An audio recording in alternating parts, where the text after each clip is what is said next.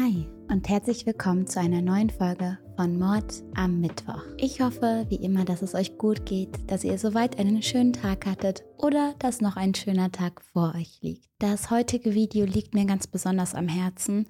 Wenn ihr wollt, könnt ihr das Video sehr, sehr gerne teilen, denn nach wie vor wird jeder einzelne Hinweis gebraucht. Denn ein Mädchen ist verschwunden und über dieses Mädchen reden wir heute.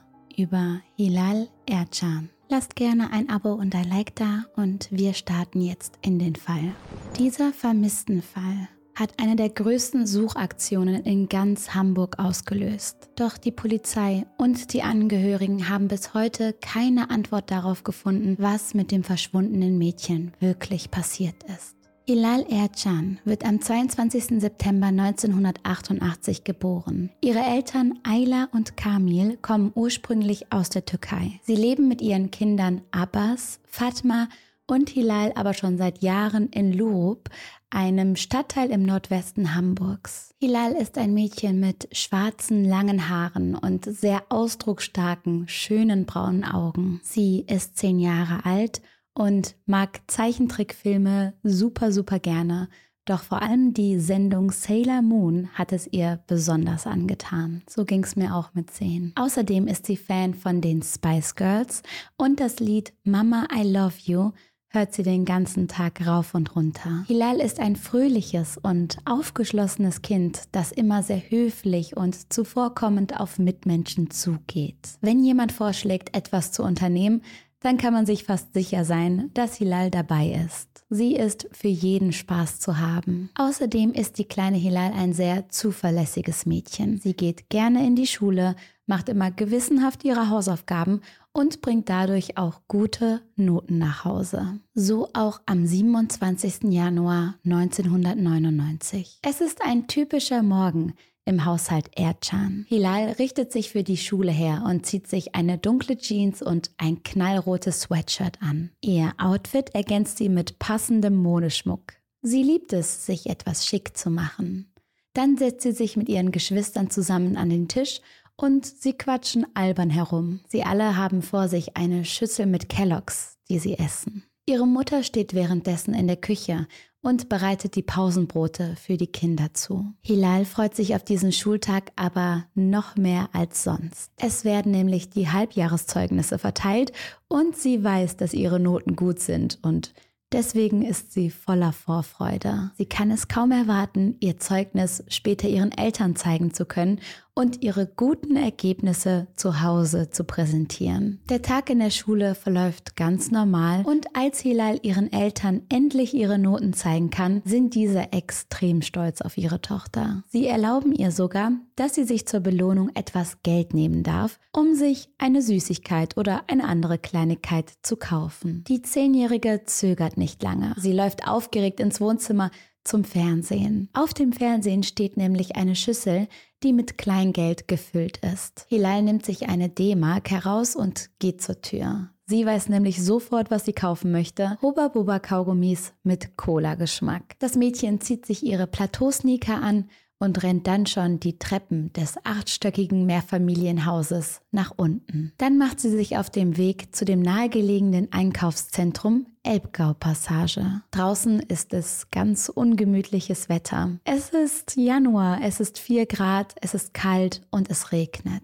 Doch das Ziel von Hilal ist nur wenige Gehminuten entfernt. Sie möchte im Einkaufszentrum zu einem Sparsupermarkt. Der ist etwa 100 Meter entfernt. Es ist gegen 13.15 Uhr, als sie auf ihrem Gehweg von einem Gemüsehändler gesehen wird. Der Verkäufer kennt Hilal und ihre Familie, deshalb fällt ihm das Mädchen auf, als sie vorbeiläuft. Wenige Minuten später verlässt Hilal den Supermarkt mit einer Packung Hubba Bubba in der Hand. Zumindest vermutet man das. Denn Hilal wird danach nicht zu Hause ankommen. Von der Zehnjährigen fehlt von nun an jede Spur. Es gibt nur einen Hinweis, dass sich das Mädchen überhaupt im Laden aufgehalten hat.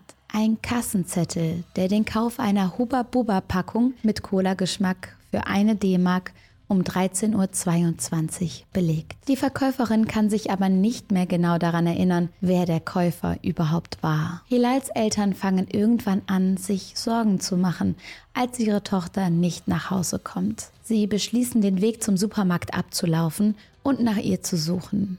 Vielleicht träumt sie oder irgendwas hat sie abgelenkt. In der Nähe des Einkaufszentrums sprechen Ayla und Kamil Menschen an und fragen sie, ob sie ihre Tochter gesehen haben. Doch niemandem ist etwas aufgefallen. Als Ayla und Kamil ihre Tochter in der Gegend der Wohnung nicht finden können, rufen sie die Eltern von Hilals Freunden an. Außerdem klingen sie bei den Nachbarn, um zu fragen, ob irgendwer Hilal gesehen hat. Vielleicht hat sie ja eine Schulfreundin getroffen und die beiden sind spielen gegangen. Doch niemand hat etwas von dem Mädchen gehört. Das ungute Gefühl wird schnell stärker. Schließlich ist ihre Tochter ja sehr zuverlässig und hält sich an Abmachungen. Einfach wegzubleiben, das passt eigentlich gar nicht zu ihr. Ayla und Kamil wenden sich an die Polizei und melden ihre Tochter als vermisst. Sofort machen sich die ersten Streifen auf den Weg und suchen die Gegend ab. Doch von dem Zeitpunkt, wo Hilal die Wohnung verlassen hat,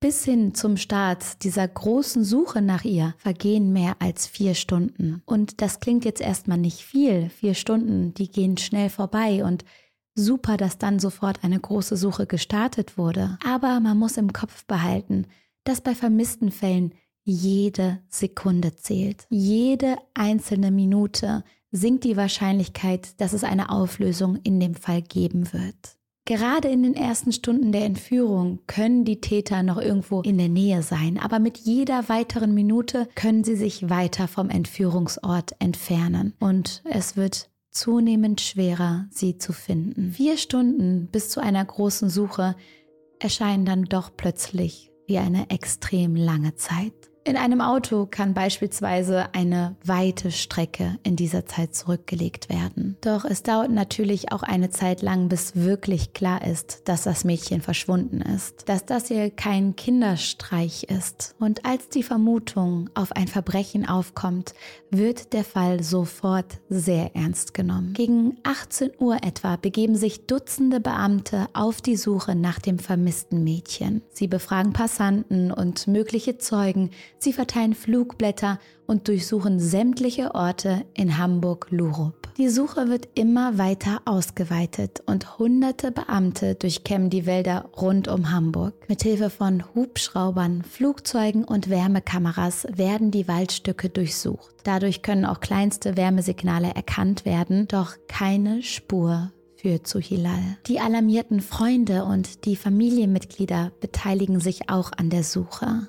Sie verteilen Bilder, auf denen Hilals Gesicht gedruckt ist. Es dauert nicht lange, da kennt ganz Hamburg Hilals Namen. Ihre Mutter Ayla läuft immer wieder den Weg zum Supermarkt ab und findet dann Hinweise darauf, dass ihr Kind beim Einkaufszentrum gewesen ist. Sie findet auf dem Boden eines Parkplatzes in der Nähe des Supermarkts eine Haarspange und einen von Hilals Ohrringen. Das ungute Gefühl, das sie davor schon hatte, wird mit einem Schlag schlimmer. Warum hatte ihre Tochter ihre Haarspange und ihren Schmuck verloren? Und noch viel wichtiger, was ist mit ihr passiert? Kurze Zeit nach Hilals vermissten Meldung gehen die ersten wichtigen Hinweise bei der Polizei ein. Zwei Busfahrer geben an, einen Mann gesehen zu haben, der ein kleines Mädchen auf dem Parkplatz der Elbgau-Passage an ihrem Arm in einen dunklen grün-blauen BMW gezerrt haben soll. Das Mädchen ähnelte Hilal wohl von ihrem Aussehen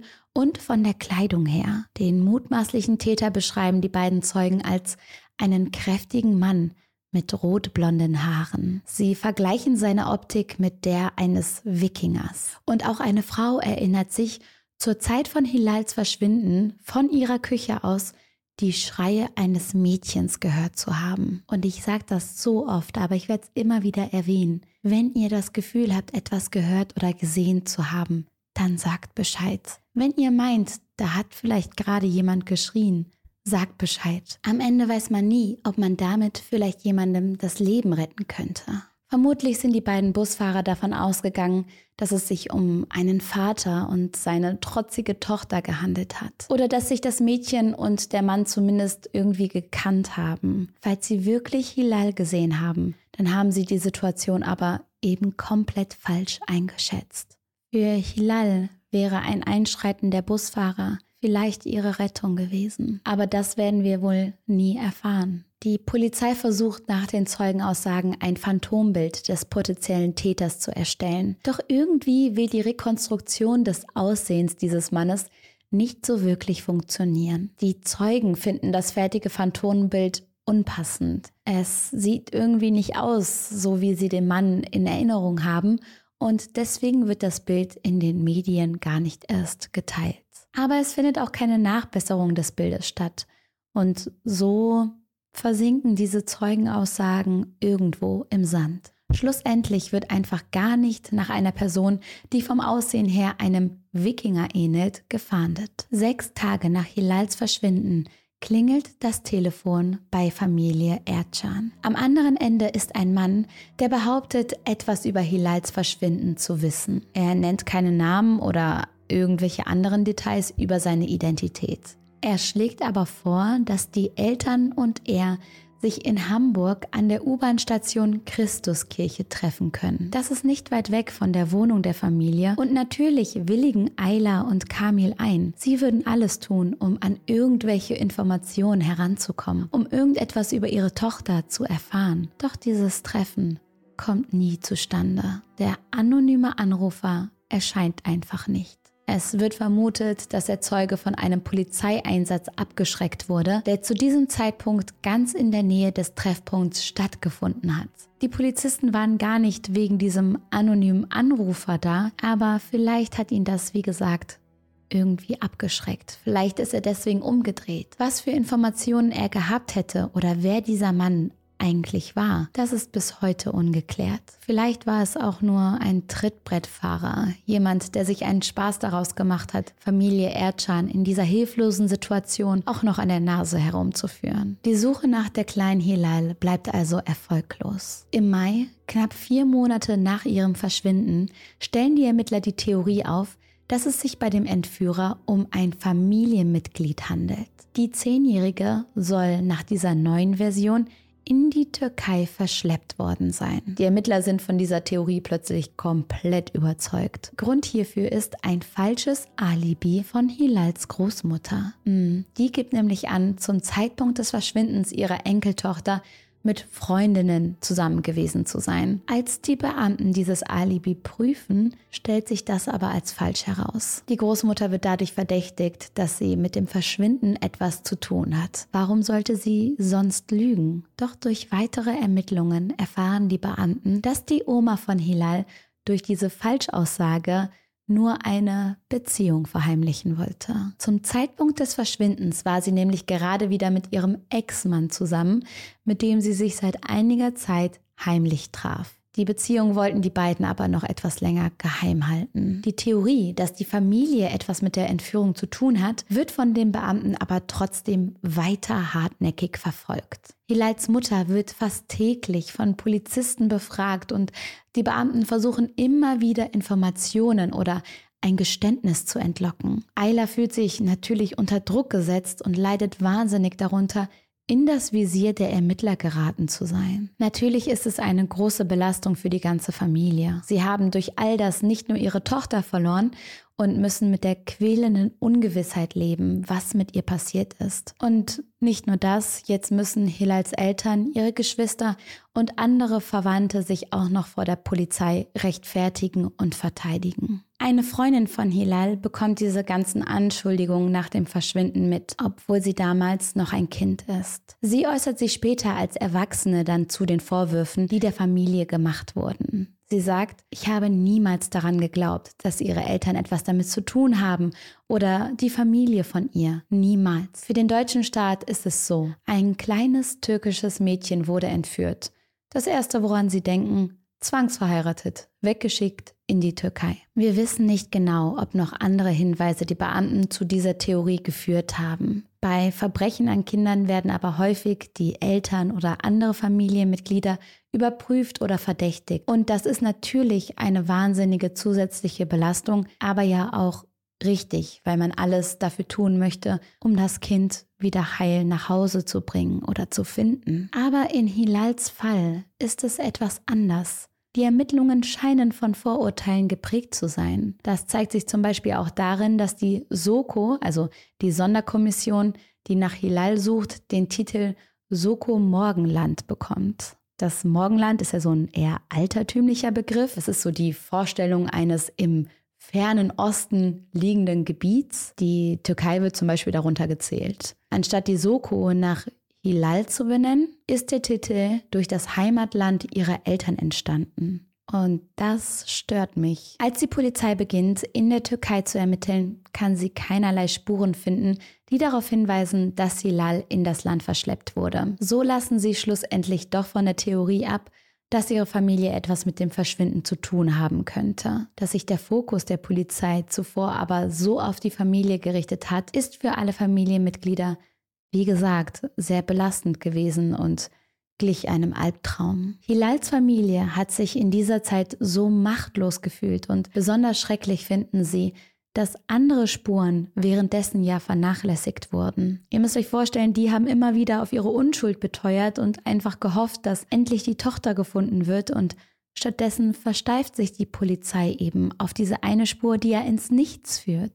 Die Familie denkt, dass die Suche nach dem Mann mit dem Wikinger aussehen vielleicht sinnvoller gewesen wäre, als sich so auf die Eltern und Großeltern zu fokussieren. Außerdem werfen sie der Polizei vor, nicht transparent genug mit dem Ermittlungsprozess umzugehen und ihnen viele Informationen zu verschweigen. Das Vertrauen der Familie Ercan in die Behörden ist beschädigt. Etwa ein Jahr nach Hilals Verschwinden geht die Polizei schlussendlich davon aus, dass es sich um einen Sexualmord durch einen unbekannten Täter handelt. Die Beamten denken, dass der Täter Hilal zunächst in ein Auto gezerrt hat. Dann hat er das Mädchen vermutlich in eine Wohnung oder in ein Haus gefahren und ihren Körper anschließend irgendwo verscharrt. Die Ermittler gehen nicht davon aus, dass Hilal noch lebt. Doch sie haben keinerlei Spuren für diese Theorie. Es gibt weder DNA noch Hinweise noch einen Tatort. Hilals Vermisstenfall erscheint auch bei der ZDF-Sendung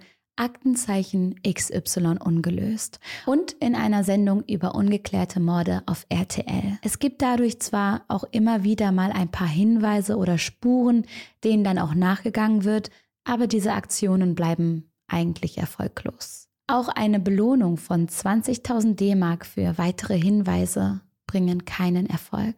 Sechs Jahre nach dem Verschwinden von Hilal gibt es aber plötzlich doch einen Hinweis. Dirk A ein verurteilter Kinderschänder aus Hamburg meldet sich bei der Polizei und gibt ein Geständnis ab. Er habe Hilal entführt, getötet und ihren Leichnam anschließend entsorgt. Dirk A. sagt bei einem Verhör aus, ich habe sie in meinem BMW erwürgt, weil sie meinen sexuellen Wünschen nicht nachgekommen ist. Für die Beamten ist diese Aussage natürlich ein absoluter Schock. Auf der anderen Seite gibt es jetzt plötzlich die Hoffnung, die schreckliche Ungewissheit für die Familie Erdschan beenden zu können. Dirk A. willigt ein, die Beamten zum Ablageort von Hilals Leiche zu führen. Hierbei handelt es sich um ein Waldstück im Volkspark Hamburg. Als die Ermittler gerade dabei sind, nach der Leiche zu graben, ändert Dirk seine Meinung plötzlich. Er widerruft sein Mordgeständnis und sagt auch, dass er Hilals Körper nicht vergraben habe. Dieser plötzliche Sinneswandel kommt natürlich überraschend. Trotz des zurückgezogenen Geständnisses halten die Polizeibeamten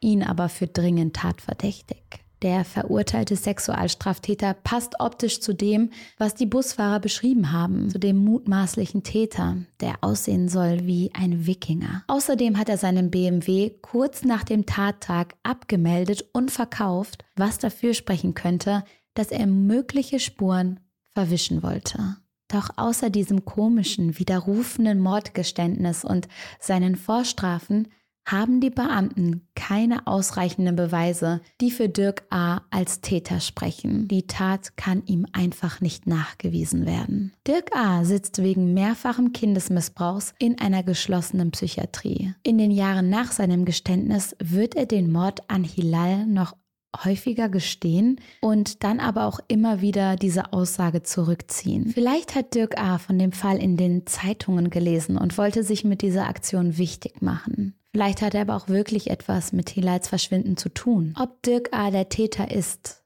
kann bis heute nicht genau gesagt werden. Doch er bleibt der einzige richtige Verdächtige in dem Fall. Eine Cold Case Einheit startet 2018 eine erneute Suche nach Hilal mit einer Plakatkampagne. Dadurch kommen tatsächlich neue Hinweise ans Licht, denen dann auch nachgegangen wird. So wird nach einer Zeugenaussage ein anderer Park in Hamburg durchsucht, doch das bleibt erfolglos. Hilal ist seit über 20 Jahren verschwunden und es gibt keine Antwort darauf, wer ihr das angetan hat und was genau mit ihr passiert ist. Doch Hilals Familie braucht eine Gewissheit, damit sie mit dem vermutlichen Tod des Mädchens abschließen können. Freunde und Unterstützer versuchen Familie Erdschan dabei zu helfen, den Fall eigenständig aufzuklären. Sie haben kein Vertrauen mehr, was die Polizei angeht und wollen es selbst in die Hand nehmen. Seit 2019 haben sie Akteneinsicht in den Fall erhalten und sind dadurch auf Spuren gestoßen,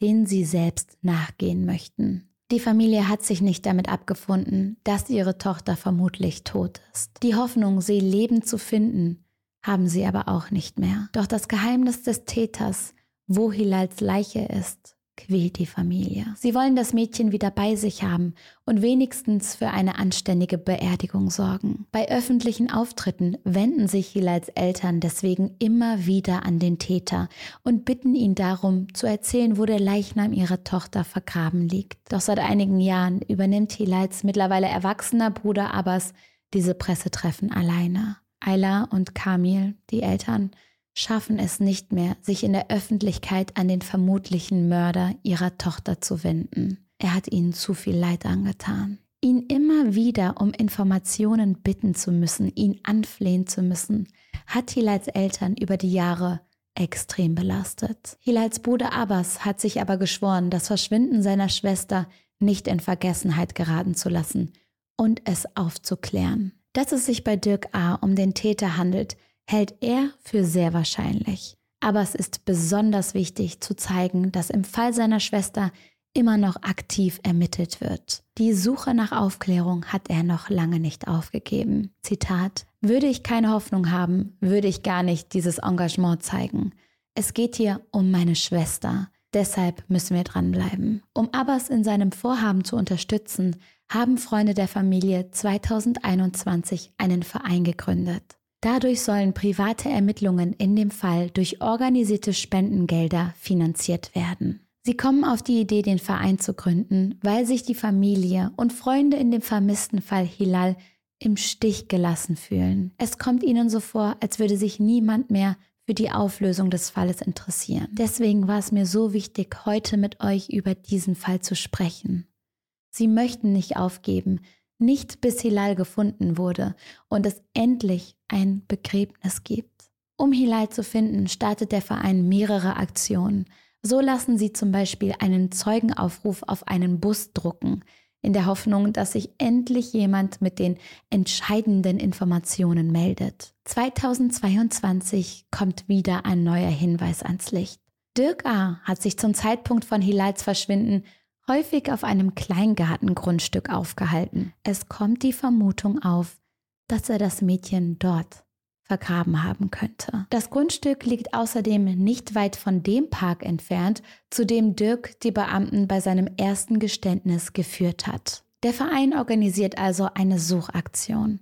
Auch die Polizei wird auf diese neuen Informationen aufmerksam und durchsucht den Kleingarten gründlich. Es werden Spürhunde eingesetzt, darunter auch welche, die speziell auf die Witterung menschlicher Knochen, die sich bereits seit vielen Jahren unter der Erde befinden, trainiert sind. Doch vergeblich. Von Hilal selbst oder ihren sterblichen Überresten fehlt jede Spur. Und das ist bis heute so. Ihre Familie wünscht sich nach all den Jahren nur endlich eine Antwort zu bekommen. Ayla sagt dazu, diese Ungewissheit ist das, was so schrecklich ist. Wir haben kein Grab, an das wir gehen können. Wir haben nichts. Immer wenn der Tag kommt, an dem sich das Verschwinden von Hilal jährt, legt ihre Familie Blumen unter die Gedenktafel am Eingang der Elbgau-Passage. Die Tafel wurde dort vor Jahren zu ihrem Andenken angebracht. Doch die Familie Erdschan lebt schon lange nicht mehr in der Gegend dieser Einkaufspassage. Zu schmerzhaft ist die Erinnerung an ihre verschwundene Tochter und Schwester. In der neuen Wohnung lassen sich keine Bilder oder Gegenstände von Hilal finden. Zu schmerzhaft ist auch dieser Anblick. Einige ihrer Sachen sind sicher in Koffern verwahrt. Das Mädchen und die Ungewissheit über ihr Verschwinden haben eine enorm große Lücke im Leben der Familie hinterlassen. Hilals Verschwinden ist der einzige ungeklärte Langzeitvermisstenfall eines Kindes in Hamburg. Es bleibt die Hoffnung, dass es irgendwann doch noch eine Auflösung geben wird. Ich hoffe, dass die Tortur der Familie, nicht zu wissen, was mit Hilal passiert ist, bald endlich ein Ende findet. Die Eltern, die Geschwister, die Verwandten, die Freunde haben es verdient, ihren Körper beizusetzen und Abschied von ihr zu nehmen, sollte sie bereits tot sein. Und vor allem sollte Hilal endlich zur Ruhe kommen dürfen und ein offizielles Begräbnis bekommen. Umso wichtiger ist es mir, weiter auf diesen Fall aufmerksam zu machen. Es ist der Wunsch der Familie, dass Hilal und ihr Schicksal nicht in Vergessenheit geraten. Deswegen mein Appell an euch, wie immer, haltet die Augen, die Ohren und eure Herzen offen. Nehmt die Menschen um euch rum wahr. Am Ende weiß man nie, welcher Hinweis vielleicht der entscheidende sein könnte. Teilt das Video gerne und fühlt euch gedrückt. Bis zum nächsten Mal. Tschüss.